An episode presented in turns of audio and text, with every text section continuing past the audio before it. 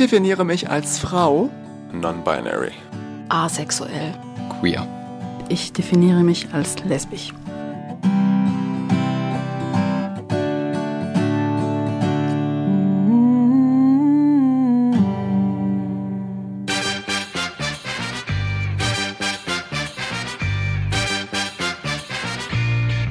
Hi, ich bin Georg, ich bin 23 Jahre alt, bin gerade Student, studiere Physik in Berlin, definiere mich als heterosexueller Mann und ich komme aus einer Regenbogenfamilie. Ich habe zwei Mütter, mit denen bin ich aufgewachsen zusammen, eigentlich ja, bis ich 18 war. Und genau, ich habe neun Jahre lang in Freiburg gelebt. Das ist meine Verbindung zu Freiburg. Meine beiden Mütter, die nenne ich Mama und Mutti, beziehungsweise Mama heißt Anna und Mutti heißt Linda. Ich habe auch einen Vater, der heißt Christoph. Ich habe ihn schon als ganz kleines Kind kennengelernt und eine ganz gute Beziehung zu ihm eigentlich gehabt.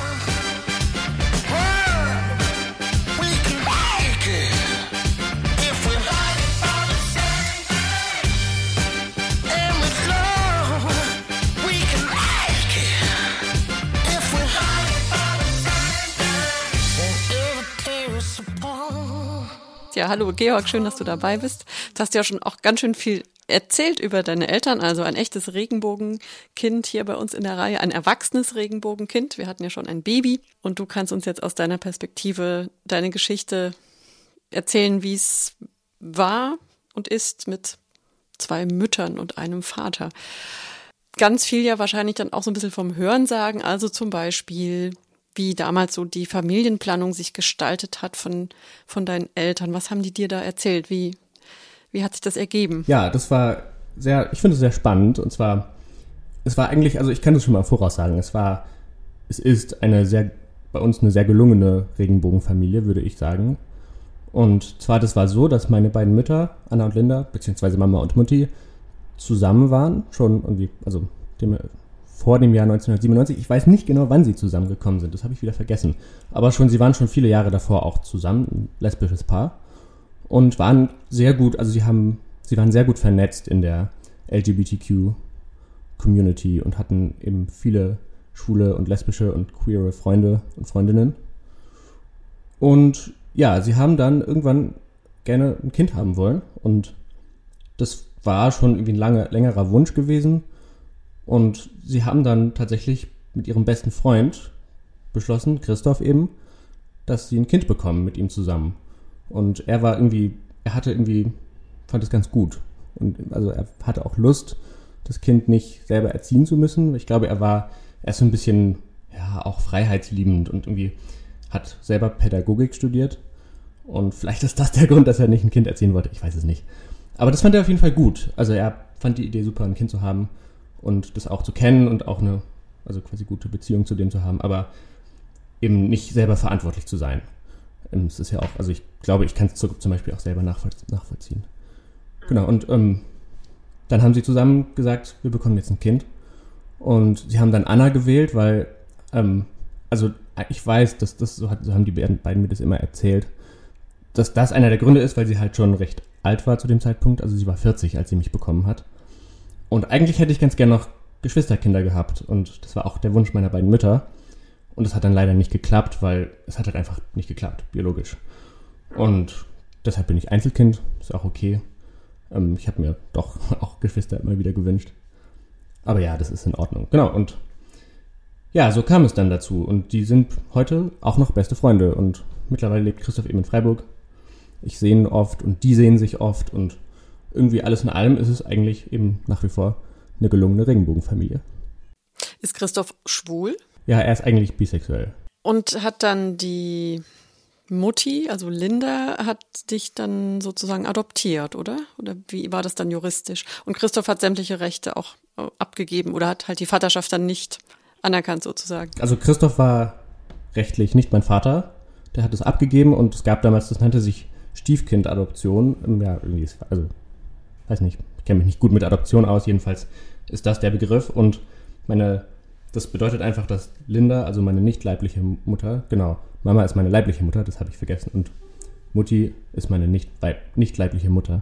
Und die hat mich dann einfach adoptiert. Und das ging, weil die beiden eine eingetragene Lebenspartnerschaft hatten und war nicht ganz einfach, soweit ich weiß. Die war dann aber meine Erziehungsberechtigte und hat mich voll erzogen. Christoph war ja damals, war der am Anfang dann noch in, in derselben Stadt oder war der von Anfang an auch weit weg? Ja, genau, stimmt. Der war tatsächlich von Anfang an weit weg. Ah, okay. Das heißt, er konnte auch gar nicht so wirklich aktiv erziehen. Ne? Nee, überhaupt nicht. Da waren 400 Kilometer dazwischen.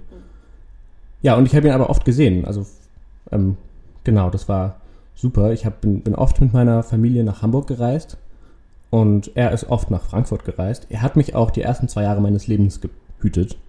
Das war, ähm, da hatte er anscheinend Lust darauf oder das war ein bisschen der Deal, dass er, also vor allem, als weil beide meine Mütter gerade eigentlich viel Arbeit hatten. Also Anna, Mama, hatte, war, war gerade irgendwie bei der IG Metall und hatte dort ein, sehr viel Arbeit und Linda hat gerade ihre Diplomarbeit geschrieben. Das war einfach eine stressige Phase für beide. Und dann hat Christoph ganz viel, der hat dann immer gebügelt und immer den Haushalt gemacht und war eigentlich Haushälter bei uns. Das war irgendwie ganz nett. Und ich habe es natürlich nicht mitgekriegt. Ich war irgendwie zwei Jahre, bis zu zwei Jahre alt dann. Und genau, wir haben ihn dann oft besucht. Er hatte irgendwann mal eine Bahncard 100. Ja, Bahn macht mobil. Hm. Und genau, er hat uns dann oft besucht. Also ich kenne ihn und ich habe gute Erinnerungen auch als Kind an Zeit mit ihm und auch gute Erinnerungen an Hamburg. Was sind denn so deine ersten Erinnerungen als Kleinkind, wo du dann gemerkt hast, dass es bei den anderen Kindern nicht so ist? Also jetzt erstmal wertfrei, aber dass du gesehen hast, oh, bei mir ist das ja anders. Das ist eine gute Frage. Genau die Frage habe ich gestern auch. Ich habe ja dieses Interview gestern noch ein bisschen vorbereitet und eine Freundin von mir, die dabei war, hat mich genau das auch gefragt. Und mir ist aufgefallen, ich weiß es gar nicht so genau, weil für mich war das immer echt selbstverständlich. Ich bin aufgewachsen mit zwei Müttern und so war das immer. Und am Anfang war ich ein kleines Kind, da habe ich natürlich nicht darüber nachgedacht. Erst da war irgendwie das Leben schön und ich habe gespielt und der Sandkasten war toll.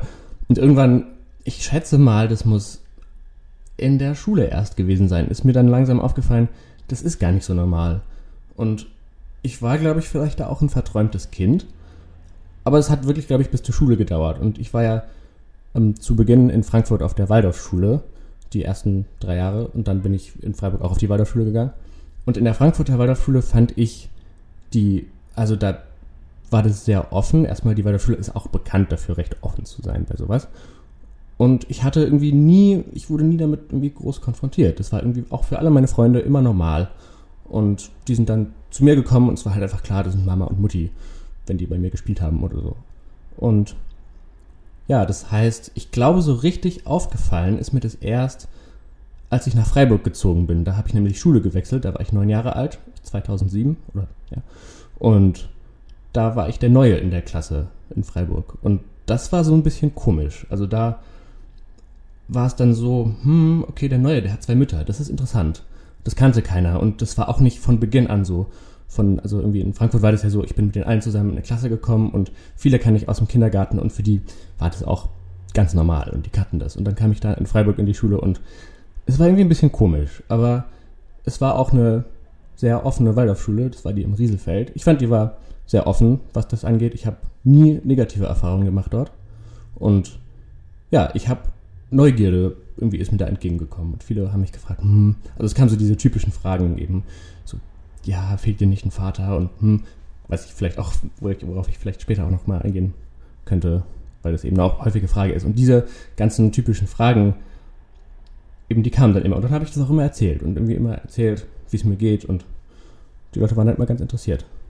Wurde das auch mal von einer Lehrerin aufgegriffen, das Thema? Also hätte man ja auch mal im Unterricht dann mit allen drüber sprechen können. Ja, es wurde, ich glaube nicht so richtig. Also die Lehrerinnen haben mich und Lehrer haben auch mal mich gefragt und waren neugierig und die kannten natürlich auch meine Mütter. Aber ich glaube, das war bei denen nie so ein, also ich glaube, die Lehrerinnen waren und Lehrer waren alle recht ähm, gut, ähm, also informiert über das Thema und für die war das auch nicht so was Neues, hatte ich das Gefühl. Und deshalb, also war es aber auch vielleicht nie großes Thema, weil das irgendwie also es war im Unterricht eigentlich nicht wirklich Thema, nein. Das fand ich auch sehr schade. Ja, ist ja bis heute ein Problem, dass das alles so ein bisschen ähm, verschwiegen wird. Ähm, ich weiß nicht, ob du noch über diese andere Erfahrung reden möchtest. Also es gab ja noch eine andere Waldorfschule, die dich nicht annehmen wollte. Also kannst es gerne erzählen, wenn du willst. Ja, sehr gerne. Also ähm, ich will da jetzt auch nicht die Waldorfschule da irgendwie blamen oder so. Also das heißt nicht, ich will jetzt nicht mit dem Finger auf jemanden zeigen. Aber es war nämlich so, dass wir als wir nach Freiburg gezogen sind, ich ja Also meine Eltern sind halt Waldorf-Menschen, die wollten, dass ich auf eine Waldorfschule gehe, also alle drei. Und das war klar, dass ich wieder auf eine gehe und ich glaube, mir hat es auch sehr gut gefallen in Frankfurt. Und für mich war das auch klar. Und eigentlich, wir sind in die Viere gezogen in Freiburg. Und das war irgendwie klar, ja, es gibt irgendwie um die Ecke eine Waldorfschule, also gehe ich da hin. Und dann haben die da mal angefragt und auch sind da auch, wir waren vorher oft in Freiburg, das heißt, die waren da sogar mal. Wir haben mit Lehrern und Lehrerinnen dort gesprochen und wollten mich anmelden. Und dann kam zurück, nee, das geht jetzt nicht. Also sie können nicht mit zwei Müttern hier das, äh, irgendwie ein Kind hinschicken, dann müssen sie, die Bedingung wäre gewesen, dann hätten sie sich als eine von beiden als alleinerziehende Mutter ausgeben müssen und die andere hätte einfach zu Hause bleiben müssen. Und sich nie auf Elternabenden zeigen können und einfach verschwiegen werden. Und Hauptsache eben bloß nicht als lesbisches Paar in Erscheinung treten. Das hätte irgendwie der Schule geschadet. Und das haben, also das haben den, glaube ich, soweit ich weiß, irgendwie Leute dort mündlich gesagt oder so. Ähm, und da waren meine Eltern natürlich schockiert. Das haben sie mir aber damals gar nicht erzählt. Also ich war damals einfach neun und sie dachten wahrscheinlich, das ist jetzt nicht das Alter, um sowas, also um, um damit konfrontiert zu werden mit den, den schwierigen Seiten von Regenbogenfamilien. Und irgendwie war auch klar, auf diese Schule will ich, soll ich nicht gehen. Und dann haben sie mich auf der Freien Waldorfschule Rieselfeld angemeldet. Die war dann viel weiter weg. Also da musste ich jeden Tag eine halbe Stunde Fahrrad oder Straßenbahn fahren. Aber da war das kein Problem. Da, hat, da wurde man aufgenommen, egal wer man war und was man war. genau, und das war dann eigentlich auch ganz gut. Wahrscheinlich wäre das ja dann auch so das zum ersten Mal für dich als Neunjähriger eine negative Erfahrung gewesen. Also wenn du gemerkt hättest, huch, da stimmt was nicht, ich darf da jetzt nicht auf die Schule deswegen, was du ja davor nie hattest. Du hattest ja nie eine negative Erfahrung gemacht. Genau, ich hatte das nie. Und skandalisiert haben die das auch nicht? Das weiß ich nicht. Also ich habe ich hab dann gar nicht mehr danach geforscht. Also ich weiß es nicht genau. Ich glaube nicht. Ähm, nee, also ich glaube nicht. Ich glaube, die wussten auch schon, dass die diese ganze Waldorf-Community zwar eigentlich im Großteil recht open-minded ist, aber dass es da auch andere Fälle gibt. Und irgendwie war das klar und auch irgendwie, ich glaube, die hatten da auch so ein bisschen ihre Distanz zur Waldorf-Community. Ähm, auch wenn ich ihnen das öfter mal vorwerfe, dass sie es nicht hatten genug. Aber ja, sie, und dann haben sie einfach gesagt, das ist jetzt so. Und ich, also so, so schätze ich es ein. Ich habe mich nicht genug mit ihnen darüber unterhalten. Das weiß ich ehrlich gesagt nicht.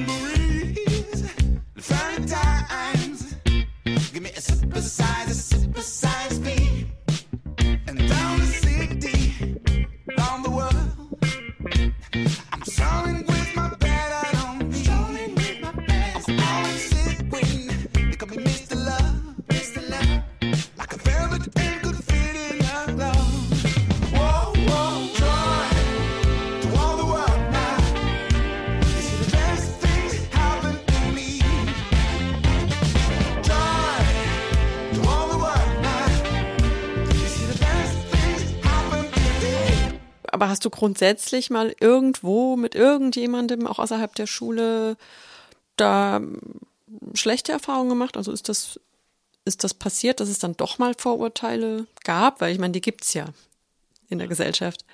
Also ich muss einfach viel Glück gehabt haben und ich bin auch in Frankfurt besonders in einer Blase aufgewachsen. Ich habe da im Stadtteil gewohnt namens Niederursel. Der war sehr geprägt von vielen so, auch so Waldorf-Einrichtungen und ich glaube, die Community da in Frankfurt war einfach sehr open-minded und liberal. Und ich, also die mochte ich sehr gerne und meine Eltern auch. Und eben, wir sind da in so einer Art Blase aufgewachsen, aus der wir, also wenn wir wollten, nicht rauskommen mussten. Und ähm, da habe ich nie was erlebt. Und auch in Freiburg ist mir das tatsächlich gar nicht so untergekommen. Aber da ist es mir eben das erste Mal passiert, dass mich Leute recht neugierig gefragt haben. Und das auch für viele wirklich neu war. Und das auch oft, also es waren oft sprachlose Reaktionen zum Beispiel. Das, also, das war nicht, weil das, weil das war jetzt nicht irgendwie aus, weiß ich nicht, irgendwie Hass oder Ekel heraus, sondern das war einfach eine neue Situation für die Menschen, die, also zum Beispiel viele meiner Mitschülerinnen und Mitschüler, genau. Aber ich muss sagen, ich habe tatsächlich nie, mir ist nie Hass entgegengekommen und da bin ich auch wirklich froh drüber. Ähm, und ich habe, deshalb habe ich, glaube ich, auch die Möglichkeit, recht frei darüber zu sprechen. Ich habe komische Reaktionen bekommen, die irgendwie so auf den ersten eben dieses sprachlose oder irgendwie so, äh, was jetzt? Zwei Mütter oder so? Sowas habe ich öfter mal bekommen. Aber eben, ich habe, glaube ich, ein sehr gutes Verhältnis dazu, eben auch deshalb, weil ich wenig Hass erfahren habe. Und ich hoffe auch wirklich, dass es in Zukunft so sein wird wie bei mir, dass ich einfach frei darüber reden kann und die Leute neugierig sind und es dann eben auch schön finden. Und so ging es mir. Kennst du noch andere Regenbogenkinder oder kanntest du damals noch andere? Also ich habe damals tatsächlich niemanden gekannt und die ersten Regenbogenkinder habe ich jetzt, ich wohne jetzt in Berlin, da kenne ich noch eine Freundin von einer Freundin, die habe ich auch schon öfter getroffen, die kommt aus einer Regenbogenfamilie. Bei der war es leider überhaupt nicht unkompliziert, sowohl familiär als auch ähm, im persönlichen Umkreis mit in, in, der Schule und da wurde sie sehr viel diskriminiert dafür und hat es richtig abbekommen. Das war wohl richtig übel und ähm, genau, ich war dann lustigerweise, ich habe dann einen Schüleraustausch gemacht in der 11. Klasse in die USA nach Texas, nach Austin. Ähm, Texas ist ja also schrecklich irgendwie in allen in allen Punkten, vor allem was eben LGBTQ-Rechte und Freiheiten angeht. Und dort haben es die Leute einfach nicht gut, außer in der Hauptstadt Austin. Die ist tatsächlich irgendwie, es ist wie so eine Insel in irgendwie so einem Toten Meer. Und ja, das ist eine super liberale Stadt mit irgendwie sogar, die haben sogar ähm, Regenbogenfarben Zebrastreifen auf den Straßen, weil sie sich eben als queere Stadt definieren und der Slogan ist Keep Austin Weird.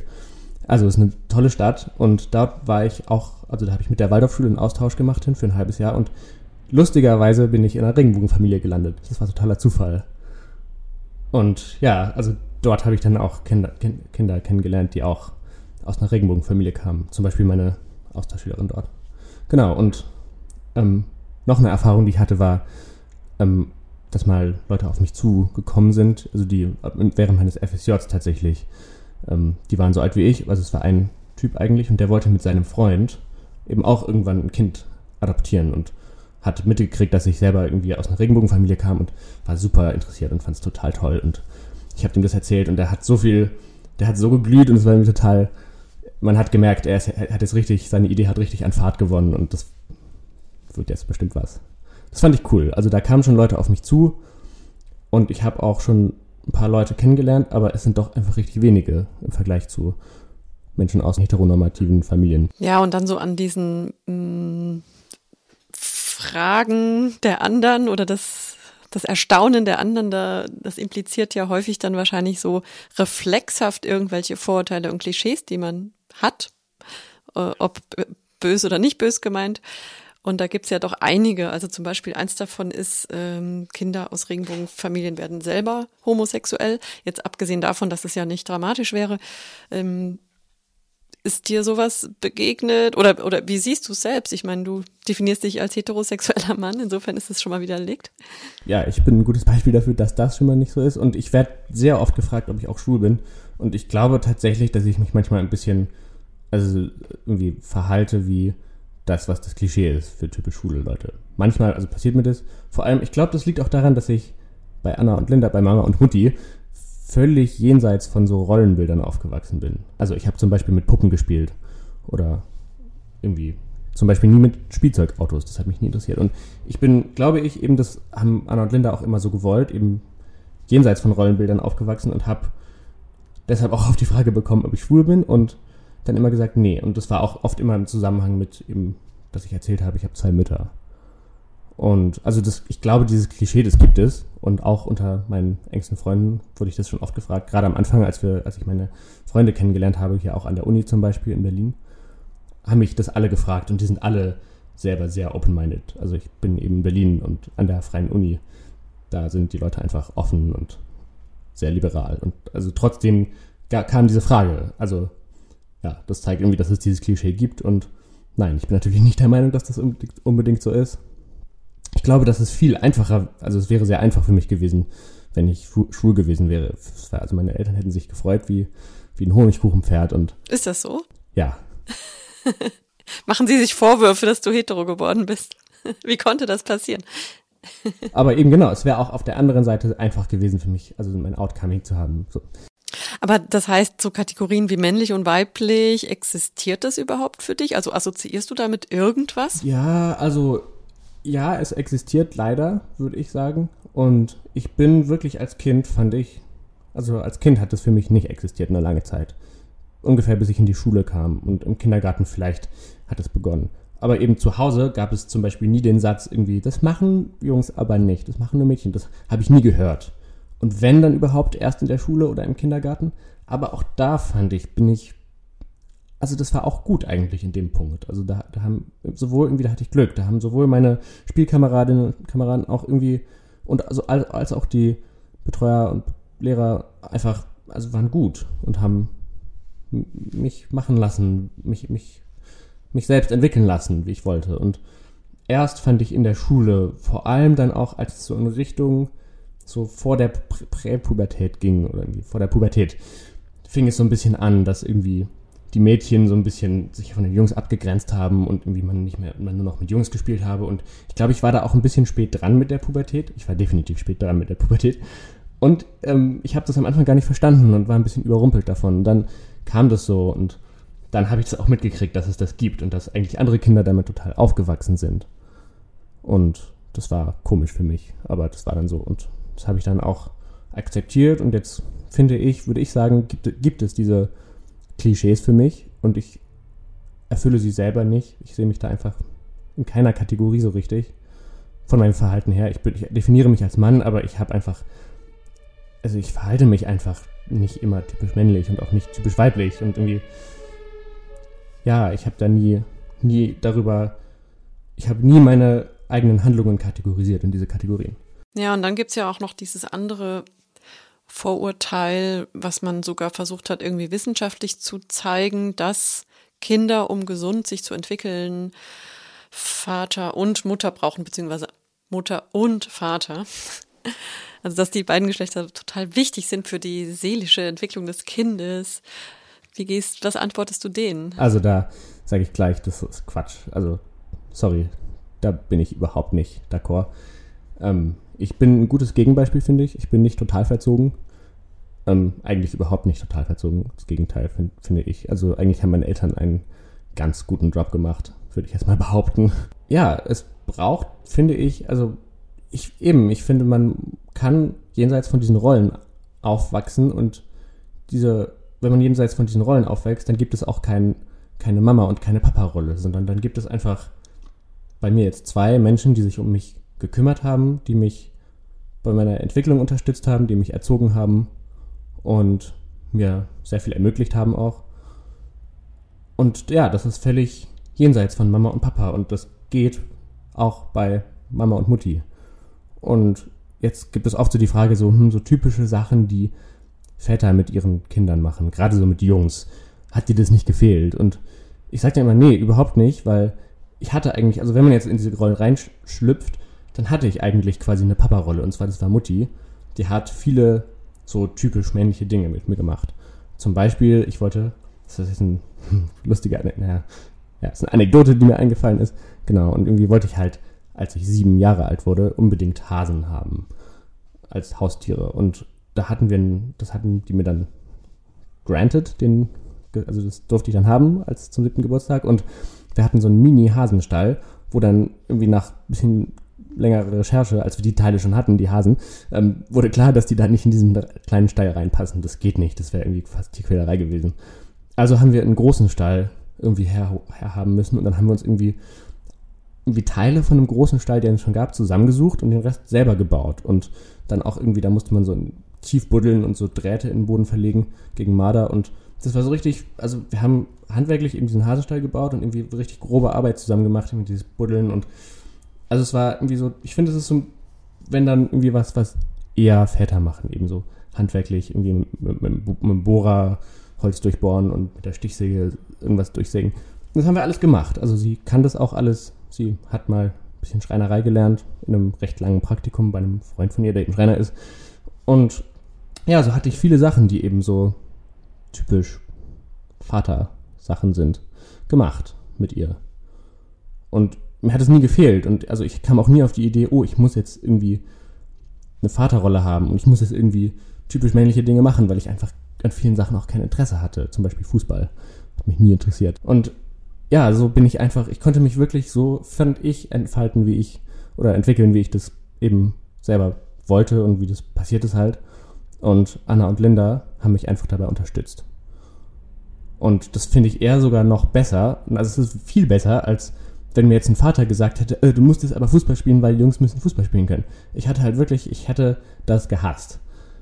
Ich bin nicht unsportlich und ich habe immer mein ganzes Leben lang gern Sport gemacht, aber so Mannschaftssport war nie so richtig mein Ding und schon gar nicht Fußball. Das hätte ich gehasst. Und dann wäre es eher kontraproduktiv gewesen, hätte ich einen Vater gehabt, der mich dazu überredet hätte. Also war ich sehr froh drüber und ich finde, das Klischee stimmt nicht.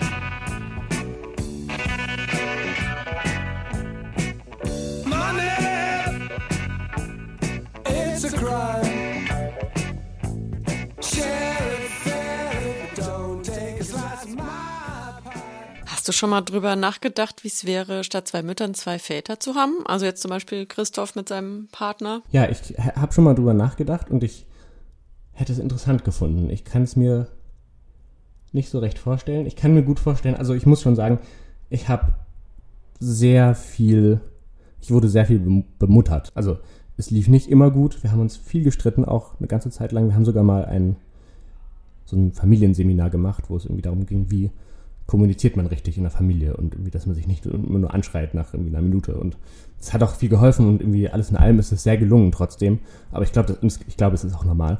Und ich kann mir vorstellen, dass die Kommunikation mit zwei Vätern irgendwie anders gewesen wäre und ich vielleicht nicht so bemuttert worden wäre.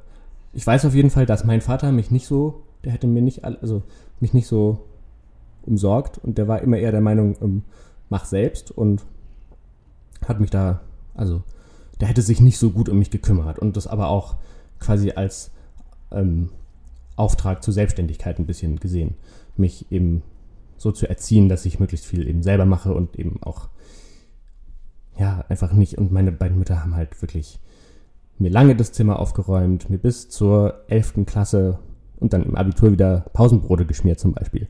Und es war sogar so, dass ich teilweise gesagt habe, nee, eigentlich will ich es nicht. Und dann habe ich es nicht gemacht, eine Zeit lang, weil ich es auch nicht wollte. Aber dann irgendwann lagen sie morgens wieder da auf dem Tisch in der Brotbox. War einfach so. Und dann habe ich sie auch wieder genommen. Und ich habe mich ja eigentlich drüber gefreut und eigentlich war es super. Genau. Aber ich glaube, das wäre mit meinem Vater auf jeden Fall nicht passiert. Und ähm, ich kann mir schon vorstellen, dass es sehr anders gewesen wäre.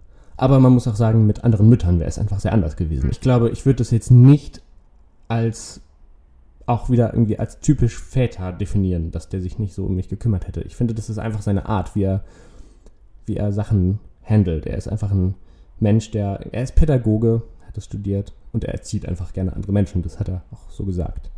Und irgendwie auch zur Selbstständigkeit. Und irgendwie hat er einfach da auch ein bisschen einen rigoroseren Ansatz als meine beiden Mütter.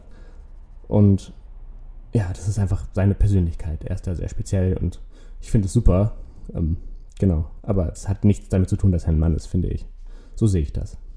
Könntest du dir vorstellen, selber auch einem, zum Beispiel einem lesbischen Paar da zu helfen, so als Samenspender?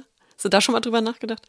Ja, ich habe schon mal drüber nachgedacht. Ich habe eh schon viel darüber nachgedacht, ob ich Kinder haben möchte. Und momentan bin ich eher an dem Punkt, wo ich einfach sagen muss, mich würde das total einschränken, ein Kind zu haben. Weil ich bin, ich glaube, da komme ich ein bisschen nach meinem Vater. Ich bin irgendwie sehr so freiheitsliebend und muss einfach irgendwie ab und zu mal reisen. Und irgendwie, ich war jetzt zum Beispiel vor der Uni ein Jahr lang in, im Ausland, in, in Ägypten. Ich habe dann FSJ gemacht.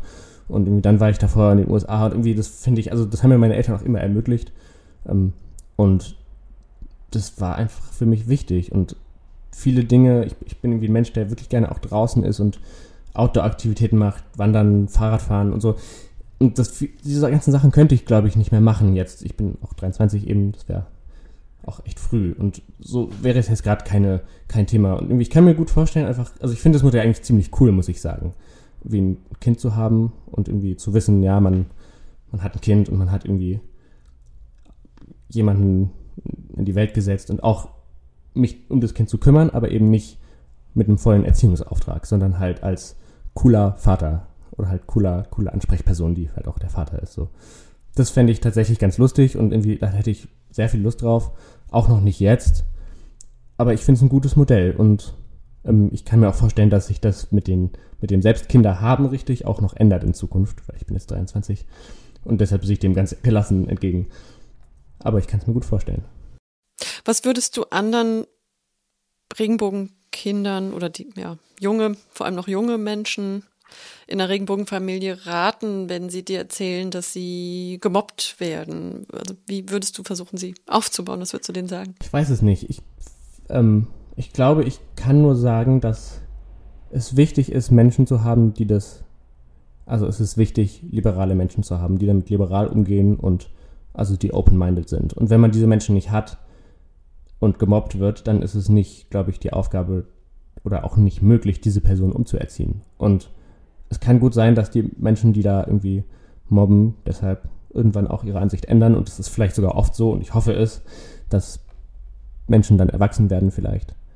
Aber ich würde nicht sagen, dass man sich dem stellen sollte, sondern dem, also ich bin der Meinung, dann soll man zum Beispiel, also das klingt jetzt, ich weiß es nicht, ich bin nicht in der Position und ich kann, glaube ich, auch gar keinen Tipp geben. Aber ich bin eben der Meinung, man sollte vielleicht zum Beispiel einfach Schule wechseln dann. Also das ist einfach irgendwie dann auch nicht, das soll dann auch nicht als Kapitulation aufgefasst werden, sondern einfach die reale beste Chance, um bessere, also wirklich eine bessere Situation dann zu haben und nicht gemobbt zu werden und vielleicht sogar eben dann Freunde zu haben und Freundinnen, die das unterstützen und toll finden. Und ich kann nur sagen, es lohnt sich richtig, es ist so wichtig für die Charakterentwicklung und für, für alle, also für das ganze Leben ist es so wichtig, dass man Menschen hat, die das unterstützen und ja, ich würde einfach sagen, man, ich habe es zum Beispiel, man muss sich diese Menschen suchen. Und ich habe es eben so gemacht, ich bin dann eben nach Berlin gezogen zum Studium und habe da, bin da an die Freie Uni gegangen und mir war auch schon klar,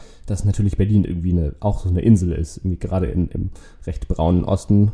Ist ein bisschen Klischee jetzt, aber ja, genau. Und es ist also sehr, einfach eine sehr liberale Stadt und es gibt viele queere Menschen, viele Menschen, die bunt angezogen sind, viele Piercings haben und es ist einfach, man kann wirklich sein, wenn man will und da ist man sicher, dass, also jedenfalls an der Freien Uni, ich studiere jetzt auch Physik, da ist es auch nochmal besonders so, dass man sich sicher sein kann, dass die Menschen einfach sowas begrüßen und es toll finden und es auch nicht nur akzeptiert wird, sondern auch als, also irgendwie auch als erstrebenswert irgendwie empfunden wird und auch eben als eine, dass es erstrebenswert ist, eine bunte Gesellschaft zu sein. Und das finde ich super und ich kann einfach jedem, glaube ich, nur ans Herz legen, sucht euch aktiv eure Freunde aus, die das, die so sind wie ihr, also die offen sind und irgendwie euch unterstützen. Das ist, finde ich, wichtig.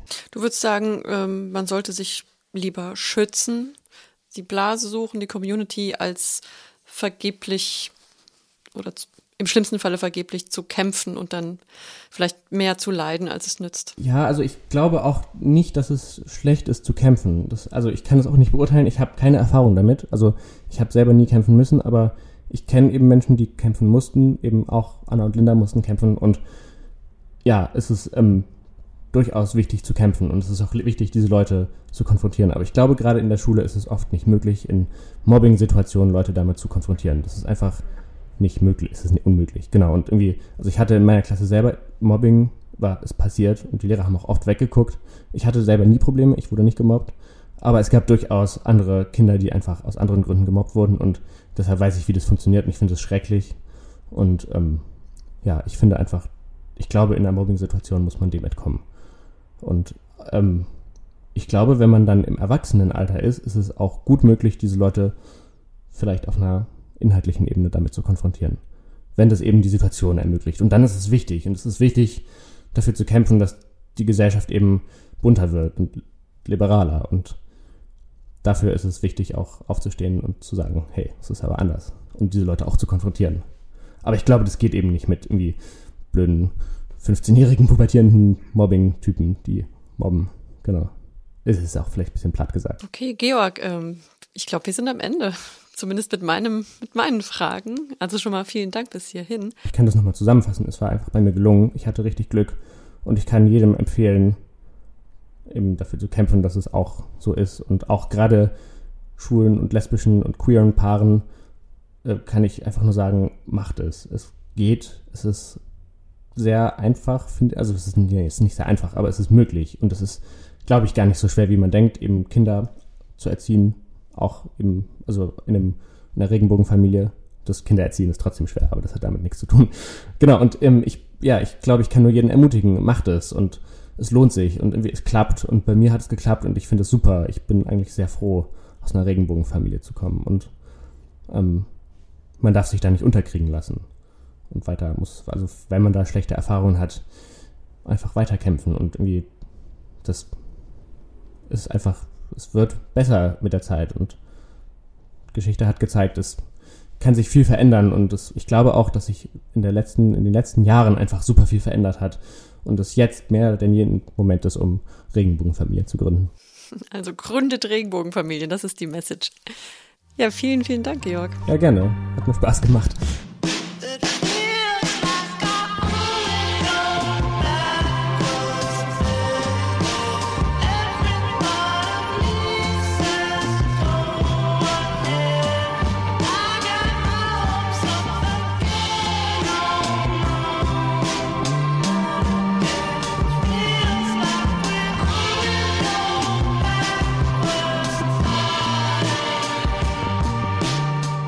Sichtbar in Freiburg, ein Projekt von Fluss e.V. und Radio Dreieckland.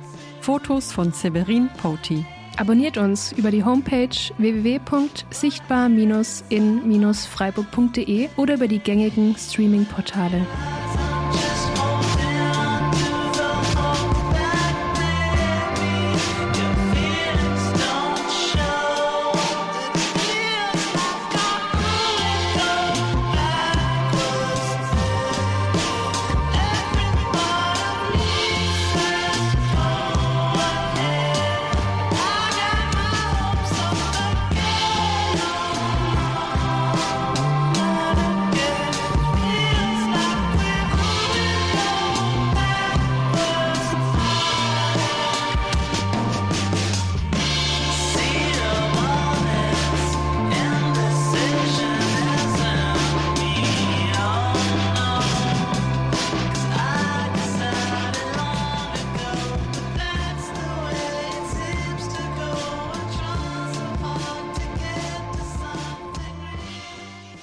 Freundlicher Unterstützung vom Aktionsplan für Akzeptanz und gleiche Rechte des Landes Baden-Württemberg.